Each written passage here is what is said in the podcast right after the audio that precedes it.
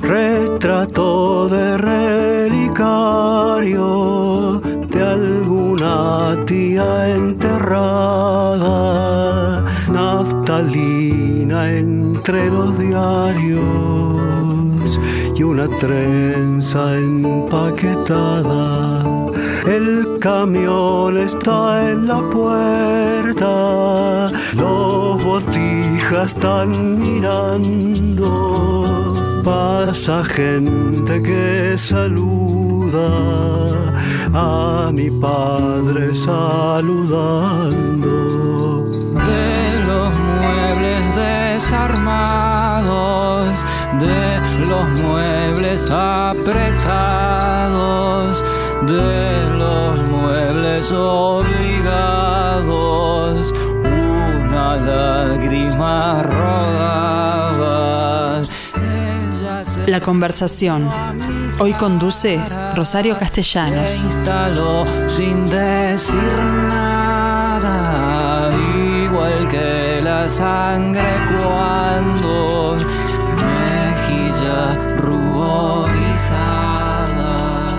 La elección de este tema no fue caprichosa. Ustedes saben que mi entrevistado hoy ha sido productor, tiene una vinculación con la música popular uruguaya estrecha y fue el gestor nada menos que de un espectáculo que reunió a Darno Chance con Fernando Cabrera, quien estábamos escuchando, nada menos que en el Teatro Solís. Bueno, pero luego pasó a ser gestor cultural y ahora escritor. ¿Por qué digo esto? Porque es el autor de la- del libro Para los que se sueñan, que habla fundamentalmente del Teatro Solís, más allá de que antes estuvo la Cita Rosa y luego el estudio auditorio del Sodre, pero él opina que el Sodre merece un libro aparte, yo también. Seguramente tan exitoso y grato como este, que me lo devoré en un fin de semana y les puedo asegurar que valió la pena.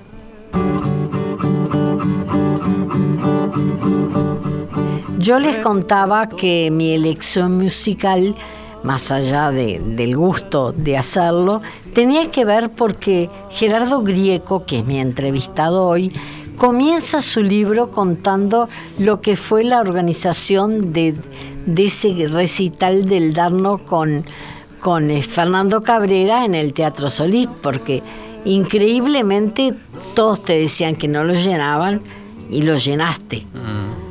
Y es una historia que empezó eh, de esa forma en tu relación con el Teatro Solís al que se refiere este libro, los 20 años que estuviste en el teatro. Con una, bueno, con una ayudita de Elena Firpi, a quien conozco también muy bien, y bueno, y que por alguna razón aparece en el libro como, una- coautora. como coautora. Sí, buen día, muchas gracias Rosario, encantado de estar aquí en esta casa, este, feliz de, de, de compartir este ratito. Este libro, Elena, Elena Firpi es coautora porque en realidad yo empecé escribiendo este libro queriendo hacer un- una especie de, de síntesis de experiencia, de reflexionar a partir de la experiencia.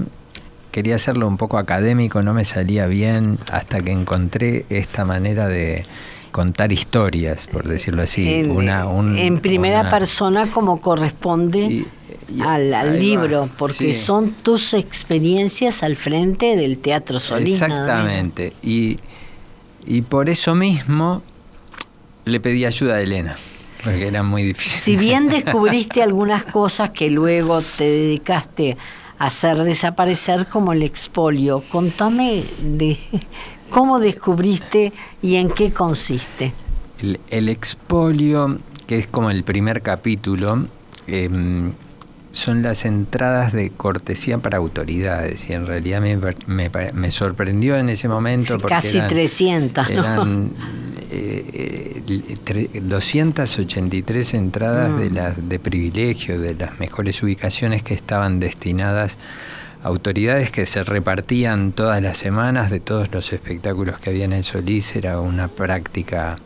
Una práctica que, nació en la dictadura, digámoslo, ¿no? Sí, después lo investigué un poco más, de hecho ahora, gracias a, una materia que estoy haciendo con, eh, con, eh, con la, que terminó en la maestría de políticas culturales con con Inés de Torres investigué un poco más el tema del mm. espolio porque me pareció un tema más muy interesante desde el punto de vista que refleja los valores y refleja también los valores de las autoridades y del sistema político de cada época. Ese, ese expolio fue y vino, eh, fue y vino, y, y incluso lo rastreé hacia hasta el, origen del término, porque es una palabra este, odiosa, por donde la miren. Y, a su vez metafórica, porque es como eh, eh, el, robar. robo, este, el, y y lo rastreé a ver dónde empezaba, dónde, y es rioplatense, por lo menos hasta ahora este,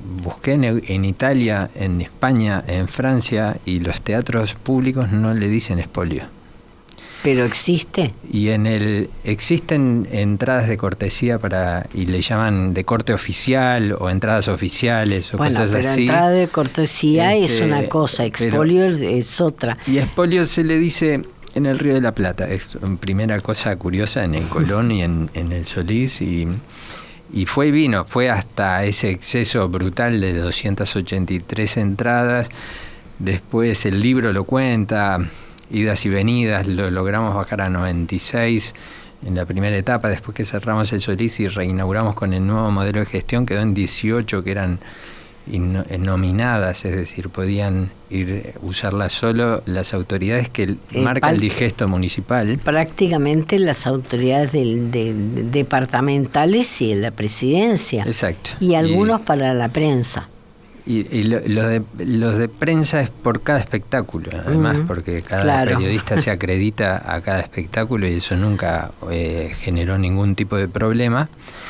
Este, y después volvió, fue y vino. Es, es muy interesante el anecdotario del espolio y por eso lo traje porque es como una manera de mirar el, el teatro, empezar a mirar el teatro desde adentro, desde entre bambalinas y el libro lo que trata es de contar esas dos décadas. El libro empieza en el 90 con esa anécdota y termina que en, realidad 2010 con no, el no eras todavía director del teatro, ahí simplemente fue la primera vez que lo alquilaste, lo contrataste. el Teatro Solís para que conseguimos arrendar el Solís para hacer ese espectáculo que fue muy simbólico porque además fue el primer espectáculo de músicos populares uruguayos que mm. volvían al Teatro Solís después de la dictadura, digamos. Antes habían estado los Shakers, los Totem, Carlos Gardel, no sé, los Olimareños, Citarrosa, etcétera.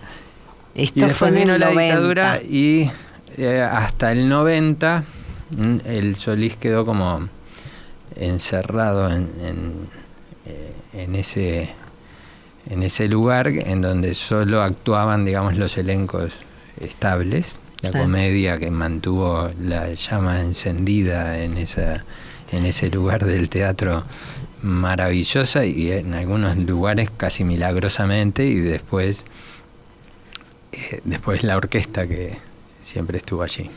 Bien, pero no me dijiste porque no todo el mundo leyó el libro en qué cómo descubriste lo del expolio.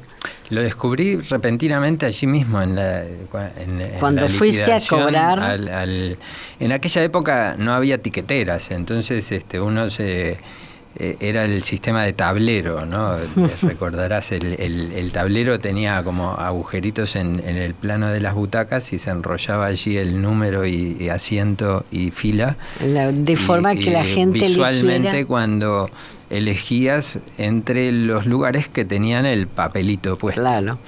Entonces, este, ese espectáculo, allí lo cuento, hay un tema de política de precios y demás, se agotó con mucha anticipación y en realidad nos enteramos de, de ese expolio en el momento de la liquidación que esperábamos tener casi mil, mil cuatrocientas y pico de entradas vendidas y resultaron ser muchas menos. y fue fue y te lo explicaron, te lo explicaron con toda naturalidad. es el expolio. es el expolio.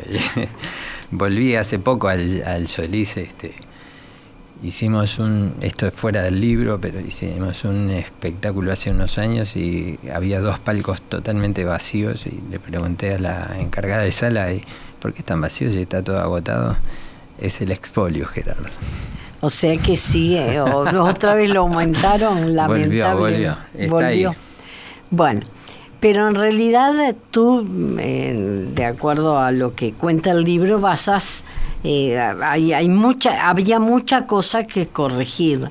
En particular yo señalé algunos de los fundamentos para una buena gestión de un teatro. tres cosas que deben suceder, dice para cualquier institución y que son la base para que el sistema funcione. La primera es poner a la persona adecuada. Y esto te referís inmediatamente a contar que tuviste que ver con la aparición de Julio Boca al frente del Ballet Nacional. Deben ser los mejores. Lo segundo, generar un marco normativo que permita la fluida gestión de recursos ya sea económicos, financieros, así como los contratos de artistas y funcionarios. Pero ¿qué otra cosa con la que te encontraste fue que la inmovilidad de los funcionarios del, teatro hacía imposible mm. tener a los mejores, ¿no? Mm. Sí. Y echar a los que no servían.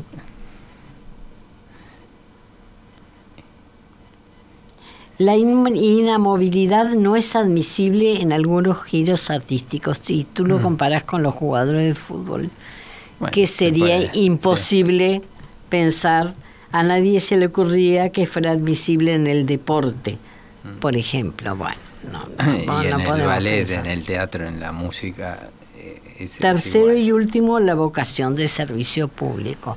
Es decir, Hmm. hay, hay, todo un tema que este, tiene que ver con el esfuerzo personal, ¿no? Sí, sí, sí. En realidad en cada capítulo eh, está lleno de historias y anécdotas que tratan de empujar alguna reflexión por el estilo. Hmm. Acabas de leer un, unas conclusiones o una síntesis en, en uno de los capítulos que para mí es muy, muy valiosa porque eh, reivindica algo que es bastante sensato, pero que en la mayoría de las organizaciones a veces olvidamos. No es, no es, un, no es exclusivamente de los teatros tampoco.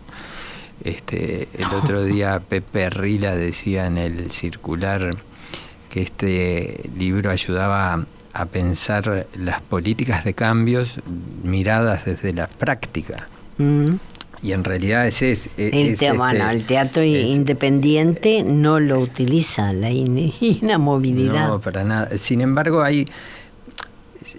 Lo decía más en general, todas las organizaciones, ya sean teatros independientes o mutualistas o el mm. kiosco de la esquina o esta misma radio, a veces sostenemos algunas prácticas y algunas costumbres que terminan atentando contra nuestra propia razón de ser y contra nuestra misión, es decir, sosteniendo una deformación atrás de la otra y atrás de la otra y una cosita chiquita de la otra y te terminas con un espolio de 280 entradas.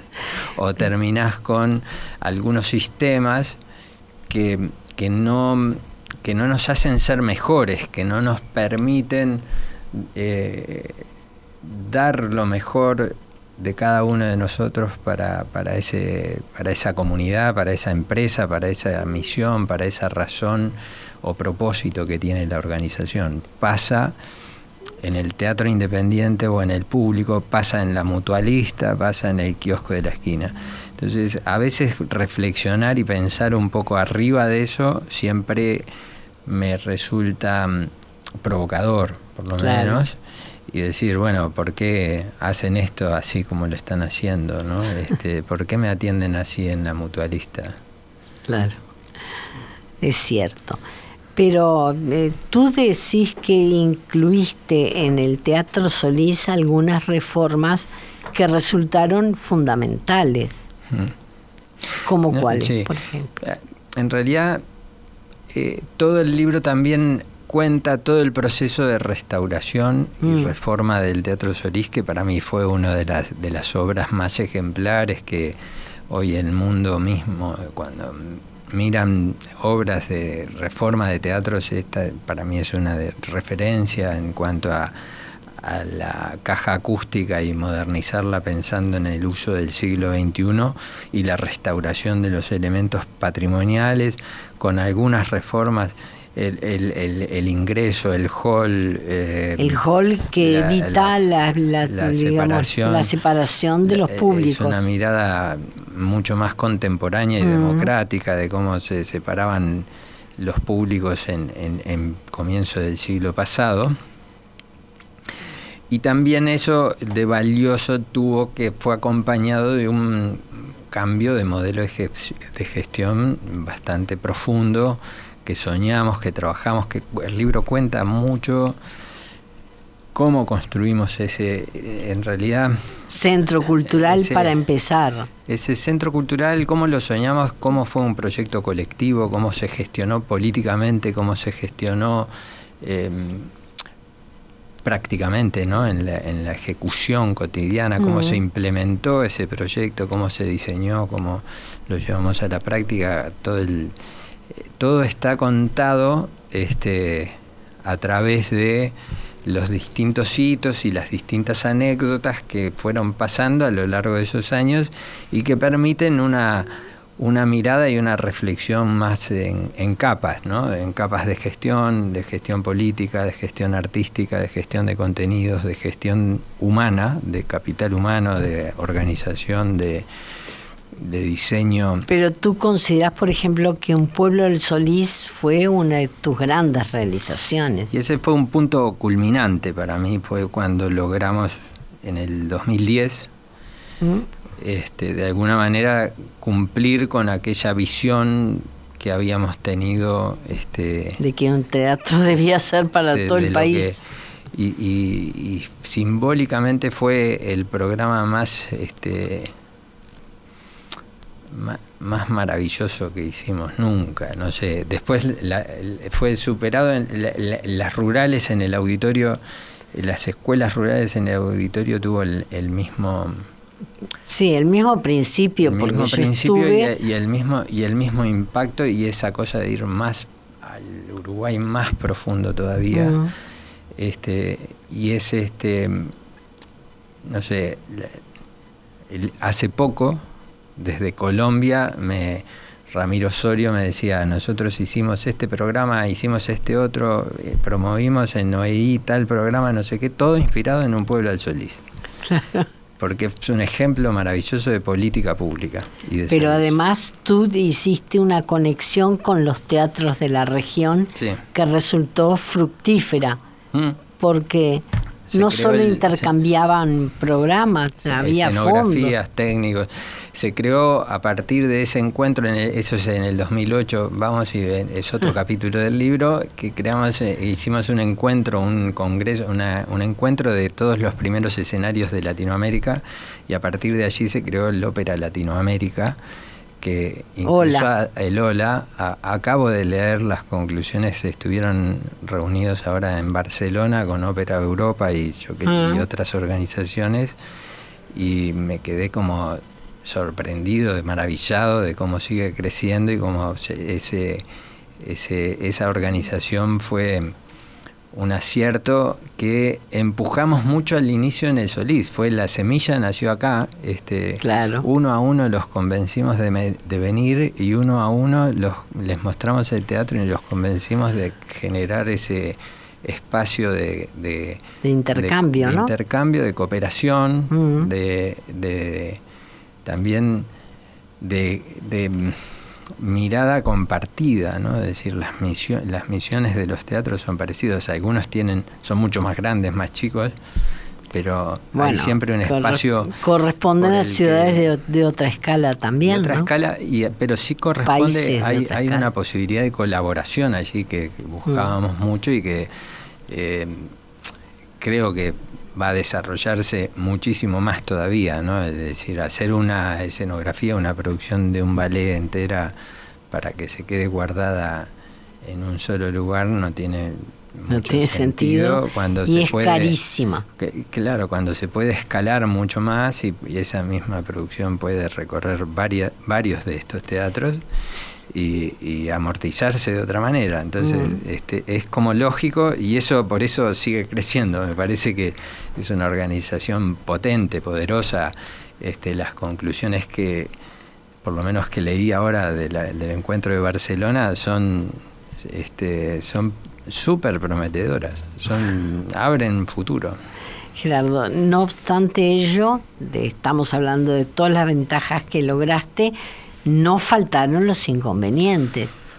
Para nada, ni las críticas ni, es decir, em, yo siempre digo tuve la inmensa fortuna, la suerte in- increíble de estar justo allí en ese momento, de tener la edad y la formación que tenía en ese momento, incluso la candidez en algunos lugares para poder enfrentar algunas de las cosas que de repente cuando estás más veterano ya no, no harías o no tendrías.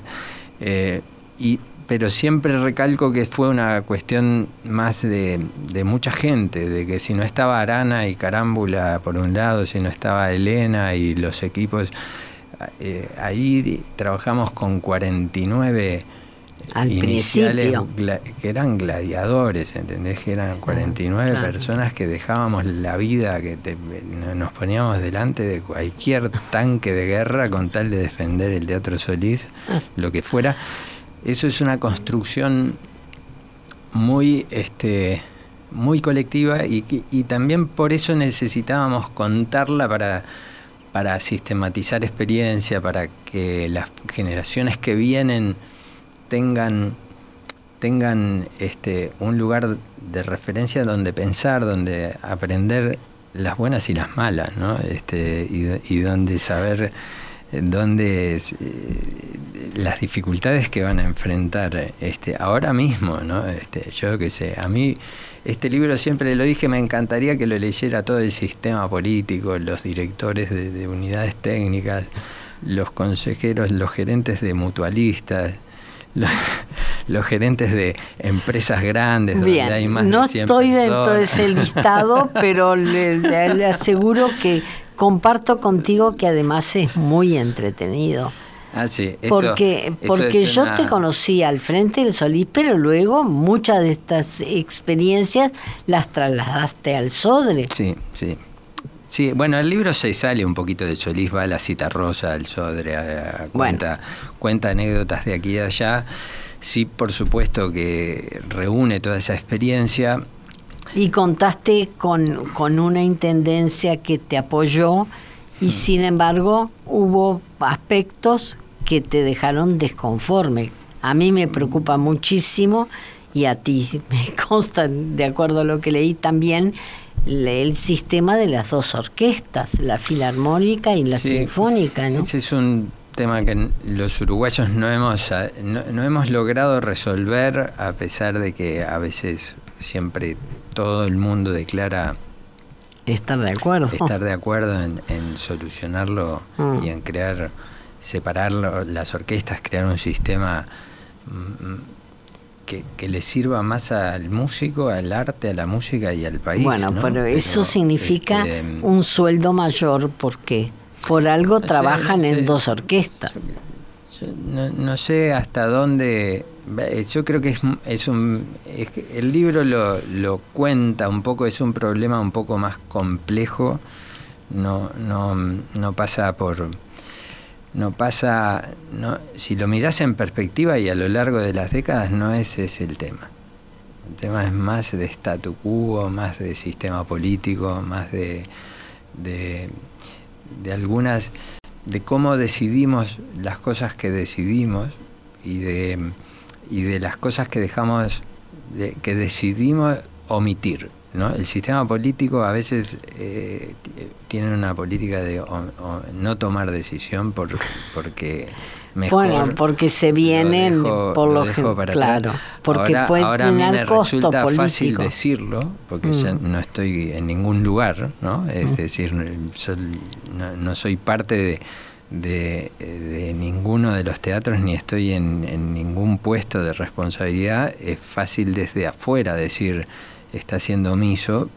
Cuando estás adentro, yo intenté cientos de miles de veces, es decir, obviamente en el libro se ven o, o se ven los éxitos, pero eso es una punta del iceberg. No, abajo eh, de, acá abajo están de todos, ese, todos abajo los de ese aspectos. están algunos. Hubo más. hay muchos más. Siempre hay muchos más fracasos o muchas más frustraciones o muchas más mucha más cantidad de cosas Problemas. que intentás este, que Mm. salgan eh, mejor y bien que no salen. Es decir, ta, después lo que brilla es esa puntita del iceberg, que es genial. Este, Bueno, pero abajo pero hay, hay un unos hay- cuantos hay logros. un barco hundido. Hay un montón de logros maravillosos que además estamos, eh, todos los que estuvimos ahí nos sentimos muy orgullosos Claro. de eso. Están hoy en pie y funcionando, que es el otro gran mérito de que decís, bueno, está, ahí mira, ahí los tenés a la vista y están y Pero funcionan. eh, no, te, no Este, te faltaron el apoyo de gente culta, porque tanto Mariano Arana Siempre, como siempre. Erlich, como De la Reta, de otro partido, como Mm. Gonzalo Carámbula, eran todos personajes que unos por gestión y otros por cultura Sí. estaban a- apoyándote, ¿no? Es verdad. Y el libro trata de reflexionar sobre eso porque a veces em, hay que saber interpretar el tiempo que nos toca vivir y las personas que están en los lugares Mm. que les toca estar. Y muchas veces em, hay momentos en que se podrían hacer determinadas cosas, pero si el sistema político no habilita y apoya, no suceden. A veces el sistema político habilita y apoya, pero no están las personas para hacer que las cosas pasen y no pasan. A veces no están ninguna de las... e- e- esa reflexión a mí me parece este, muy eh, importante para, para nuestro país, porque a veces empatamos para abajo y, Mm. Y reducimos en el sistema político, sobre todo, esa cosa de empatar para abajo del cortoplacismo, de la mirada Sí. del costo político Cuatro años, cortito cinco años. y de, y de la jugadita, la trampita, la, la- la Mm. moñita chica y no levantamos la vista y tenemos una, una, una, una mirada más de, de, de largo plazo, que en el caso de las instituciones como estas, no hay alternativa, no se puede tener mirada de corto plazo. Y no, y tú te referís comparativamente a tipos como Zabalo Muniz. Bueno, eso es, que es la etapa genial de- de- del Uruguay, te diría, ¿no? Eran todos- Bueno, pero eran- gente que de pronto todos- no vio todos los logros claro, eso es verdad. y, y lo hacían, lo hacían igual. A mí me sorprende, por ejemplo, en creadores de espacios o de Mm. bosques o de parques que no, no, no- Que- que- no vieron los resultados y los lo proyectaban hicieron, igual. Y, y entregaron la vida para que Mm. sucediera. Y, y- y hoy los disfrutamos. Esa es una mirada eh, interesante y que me parece importante reivindicar. Ah. Es decir, y el libro reflexiona sobre eso, juega con esos, con es- en- Mm. entre las anécdotas juega un poco a eso y es una invitación a, a pensar este cómo Empezar hacemos las país, cosas. país, porque tú en todo momento planteas que la cultura es base de la ciudadanía. Sí, sí, sí. Eh, Sí, yo creo que además es de las cosas que importan y que importa importa. ponerlas en un lugar relevante y no dejarlas para último orejón del tarro. Claro. Eso significa presupuestos que es lo que no tenemos en este momento. Pero el tema es que hoy por hoy abandonaste eh, los teatros. no, no, no abandoné. Yo Estás en la produ- en- cumplí mi ciclo en cada lugar y siempre pensé que uno cuando cumple los ciclos se tiene que ir y empezar otro y hoy estoy contento. eh, hace Hoy estás en producción, en productor un- de- de espectáculos. un ciclo. Tengo una empresa que, que que es, muy- es más que eso, es interesante porque es- una empresa de publicidad y gestión cultural y, Mm. y- y tenemos como tres grandes ejes que son la publicidad, la, la gestión de la comunicación Mm. y la gestión cultural y de espectáculos y de promover algunas algunos proyectos culturales. Ahora estamos a punto de, de lanzar una plataforma con, con, una, con unos equipos geniales y unos socios de, de música, en donde reunir todo lo que hay, todo lo que hay para hacer en música en, en, eh, este, en un solo lugar y con algunas ideas que me, que me tienen enamorado y que esperamos que en, en tres Bueno, o cuatro pero meses contame algo más de esa idea.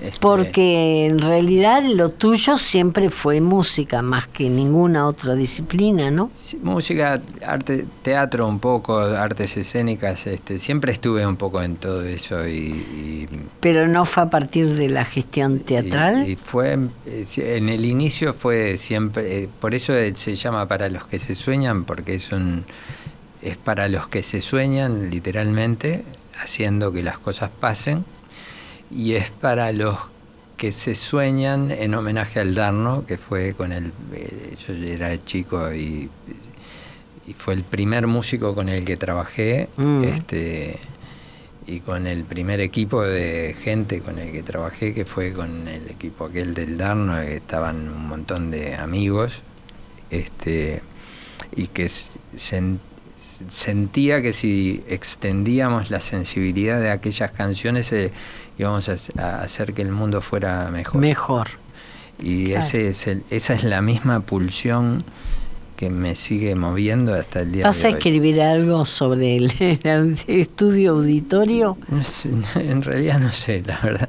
Porque Es que acá estuve- en algún momento decís, este, eso en- tendría en- que ser es otro, libro. Este, además el SODRE es una institución con otras complejidades y con otra historia.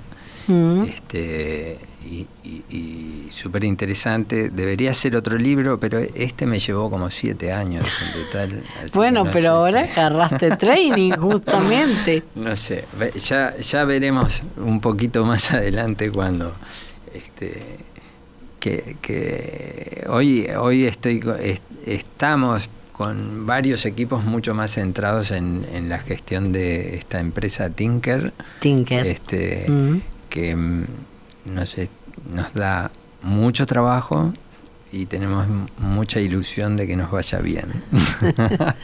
Sí, eso lo sé porque tenés como colaboradora a una gran Sí, amiga, Erika sí, sí, Hoffman. de- de- que, que empezó en esta casa también. Claro.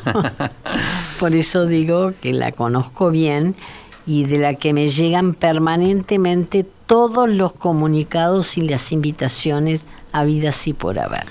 O sea que quédate tranquilo que, lo- que a mí me llegan. No me llegó el libro, curiosamente. tenés. No, pero lo compré yo. Me vino la locura el fin de semana. Dije, bueno. tengo Te que leerlo. felicito. De lo cual no me arrepiento porque les aclaro que es un libro súper interesante para los que han ido al teatro, al teatro se dice en particular, y sepan eh, que detrás hay una gestión inter- interesantísima que va desde las visitas guiadas, los program la programación, todo, Mm, ¿no? Todo, todo.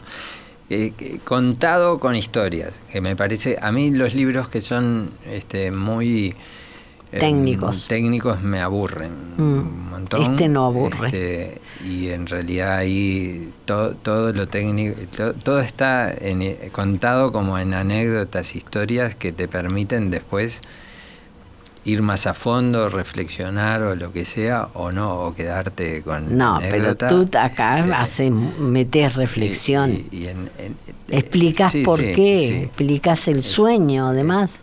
Está, todo contado. este, ojalá que mm, lo lean.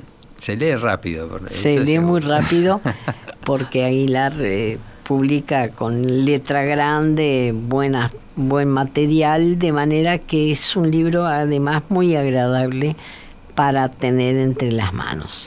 De manera que eh, yo se los recomiendo. Para los que se sueñan, gestión de instituciones y otros relatos detrás del telón que fundamentalmente abarcan una etapa de 20 años que Gerardo le entregó al, Teatro Solís, a un proyecto gestor de muchas ideas que luego volcaste en otros ámbitos, pero aquí se, mm. aquí se forjaron, se probaron, ¿no? Sí, este, y, y ahora estoy como eh, sabes que es una alegría también enorme publicar un libro con esto, porque es como que te soltaste, te desprendes de unas historias y decís, está, las suelto, las dejo ahí. Y también lleno de agradecimiento, porque este, primero... te recordás a todas las personas que estuvieron a tu lado. Sí, es que eh, es, es, eso, lleno de agradecimiento. Y ahora lleno de agradecimiento por el feedback de algunos lectores que escriben y me comentan cosas y me dicen, te olvidaste de esto y aquello y del otro. No entran 20 años en un libro, entonces a veces he, tenido comentarios de eso. Inmensamente agradecidos también con Luis, Luis Mardones, que trabajó con nosotros en, como editor el último año que decís que te corrigió cosas. Mucho, y me hizo sacar algunas cosas que, eran como heridas sangrantes. y eso me ayudó a cicatrizar algunas heridas. Después este Julián Ubiría, que fue el editor, también este, nos ayudó a, sacar otras cosas que eran también... Eh, Amargas. Viste, ahí uno ahí se nota y no hay nada disimulado, pero a veces hay cosas que no correspondían. Hay sobre todo un gran optimismo. Y, y, es la esencia de, de, una, de un gestor cultural, si querés, y de, o, de, o de alguien que emprende, o de mm. alguien que hace que pasen cosas y se concreten proyectos. Entonces e, es, hay una reflexión ahí sobre eso. Y, y eso es muy lindo publicarlo y por eso también me compartirlo, este, entregarlo y que sea útil para, para los que vengan y para los que se sueñan, este, eh, me, hace me, hizo sentir muy agradecido. Fue como fue re lindo presentarlo, fue fue muy lindo todo. Fue una de tus eh, asignaturas pendientes por supuesto que a mí me interesa, que es la creación de la, del cuerpo de baile de contemporáneo que ahora está ah, ahora estaría funcionando. Sí, y ese hay tanta cosa para hacer siempre en, en, Eso vino de la idea de Weinroth, que, que, mm, que, es legítimo. Hay tantas artistas y artistas y, en, mm. y en este la, la, otra cosa que también es como una, una provocación, ¿no? Pero es una este en este mundo, ahora vi que el Parlamento tenía ganas hasta de ir a meterme ahí, está como hablando del trabajo del futuro, todo el mundo está hablando del fin del trabajo, de que hay trabajos que, en cultura y en las artes ese eh, va a haber cada vez más trabajo. Es cada vez más genuino ese trabajo. En la medida que la tecnología nos libera a tiempo de, Pero vida, tú crees en la calidad de ese trabajo de acuerdo a la yo gente. Creo en, la en, que en este país tenemos una riqueza especial, siempre lo digo, que tenemos una maravillosa fuente infinita de talentos artísticos. Y bueno, la demostración está en, todos los ámbitos, en todos los ámbitos, en todos los ámbitos como sistema deberíamos hacer un poquito más, este, deberíamos darle a las escuelas de formación artísticas un espacio compartido en donde lograran hibridarse. Siempre promoví que eso se hiciera en AFE y que, y que de alguna manera o en algún lugar que, sea un, nodo urbano mm. en mm. donde todos los estudiantes de arte se encuentren y se emborrachen juntos después y tengan transporte y trenes y buses y, y genere riqueza infinita hacia el futuro y darle lugar y oportunidades, crear un, una generar un sistema de salas privadas, por ejemplo, generar trabajo, este, trabajo legítimo, genuino, de desarrollo enorme, de turismo enorme, grande, es decir, un teatro grande son siempre 40, 50 empleados directos más cientos de eh, artistas, más cientos de... Oportunidad para, para muchísimo. Me parece que en algún momento vamos a, mm, eh, en esto de pensar el trabajo de futuro, a, descubrir la oportunidad que tenemos de desarrollo en las artes y en la cultura y darle un poquitito más de importancia. Este, Bien, comparto contigo esa En esa época que dijiste de Zabala Muniz, que mm. hubo un grupo de ciudadanos, eh, de, de mujeres y hombres que incidieron en, el, sistema político, mm. formaron una cosa enorme, incidieron, crearon una institucionalidad que hasta el día de hoy nos da orgullo. Por supuesto, además que fue el primero, el primer teatro en América. Debería volver, deberíamos despertar de vuelta y generar una cosa en este momento que es un momento clave de cambio de era, de revolución tecnológica, de poner a la cultura en el centro y, y, soñar una institucionalidad y un desarrollo de futuro. Esa, por lo menos, esa es mi, mi, mi, esperanza, la mía también la comparto plenamente y contá conmigo para ello. Eh, desde ya les digo que con Gerardo Grieco, este, bueno, y este libro para los que se sueñan que transmitimos la inauguración con este programa en perspectiva. Mm. ¿Te acordás? El día de inauguración del Teatro Solís lo hicimos desde el foyer del Teatro Solís. Sí, cómo no. Yo estaba. Inolvidable. Inolvidable. Maravilloso. Fue un momento único. Único, único. Gracias. siempre estaré agradecido a Emiliano. Vos estabas también, estoy señalando a López.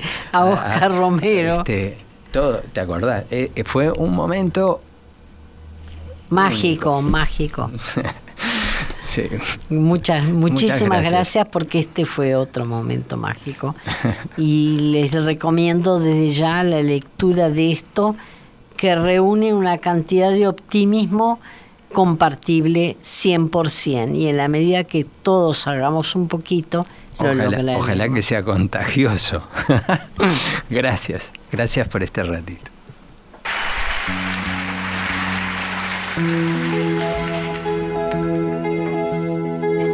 Para los que se sueñan sin ninguna sonrisa, para los que se van, ¿dónde están?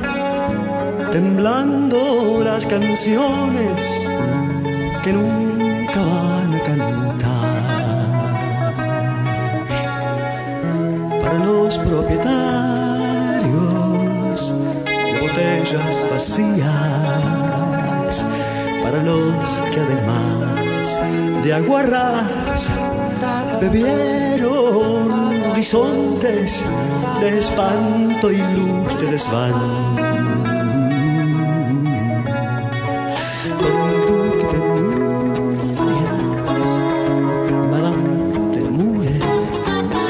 Siempre estará más acá de todo lo que brilla en la ciudad.